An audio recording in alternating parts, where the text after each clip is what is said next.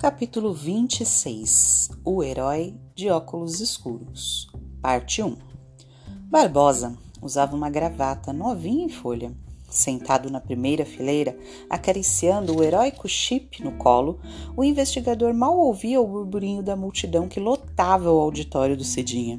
Todas as pessoas importantes da cidade tinham comparecido à cerimônia de encerramento das festividades do centenário do colégio, que agora chamava-se Fundação Educacional Professora Cidinha Moura. Em seu discurso, o prefeito elogiara a excelência daquela escola, que agora prometia perpetuar-se sob a direção de um conselho de pais e professores. Na mesa de cerimônias, toda enfeitada de flores, no centro do palco, o prefeito estava sentado à direita do professor Frederico Moura, já perfeitamente recuperado do sério ferimento que tinha recebido no peito há quatro meses. Seguida ao prefeito, sentava-se Gustavo, que nos últimos meses estava aprendendo a relacionar-se melhor com os alunos. Queria aprender com o professor Frederico e demonstrava grande disposição em modificar-se e compreender a juventude. Estava aprendendo o que era a educação e parecia estar compreendendo que para aprender era preciso usar o coração. Sem parar de sorrir, Gustavo lançava olhares interessados para uma bela mulher sentada a seu lado. E que mulher! Que heroína tinha sido aquela enfermeira que o investigador encontrara no subterrâneo da escola, algemada, com o branco uniforme já todo imundo, engalfinhando-se no escuro com um bandido que parecia aliviado ao ser preso e poder livrar-se da fúria de leoa de Marta. Marta e Gustavo. Poderia ser uma boa ideia. Gustavo estava se esforçando para aprender a ser um bom educador e parecia esforçar-se ainda mais para agradar a bela Marta. Assim, era possível que os dois não continuassem viúvos por muito tempo, pois Marta parecia corresponder àqueles olhares. A memória de Barbosa voltava à madrugada em que levara para casa aquela enfermeira fantástica e o casalzinho de jovens heróis, sujos, exaustos, um dormindo no ombro do outro no banco de trás da velha C14.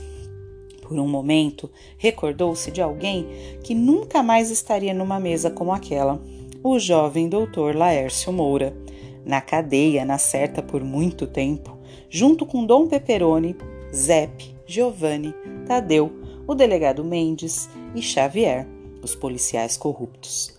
Todos agora aguardavam julgamento pelas mortes de Verônica Moura e de um velho mendigo, pela tentativa de assassinato do professor Frederico e por desfalque nas contas do colégio, e também conspiração para a formação de quadrilha, cárcere privado, falsidade ideológica e mais uma meia dúzia de crimes pobre da filha do professor Frederico.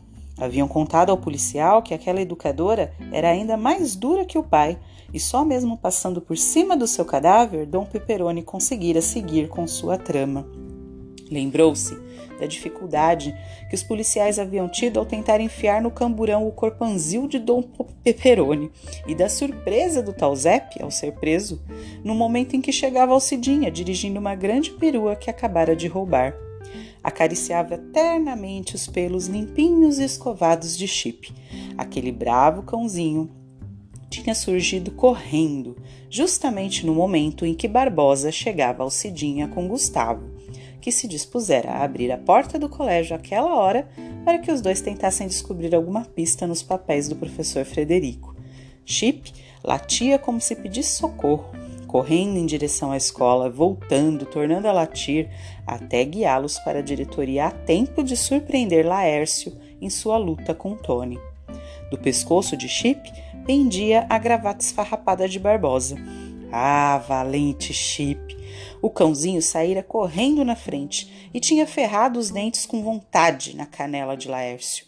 Em seguida, guiou os policiais para dentro do subterrâneo e foi Dom Peperoni que sentiu os dentinhos do cão em sua canela gorda. Estúpido Laércio!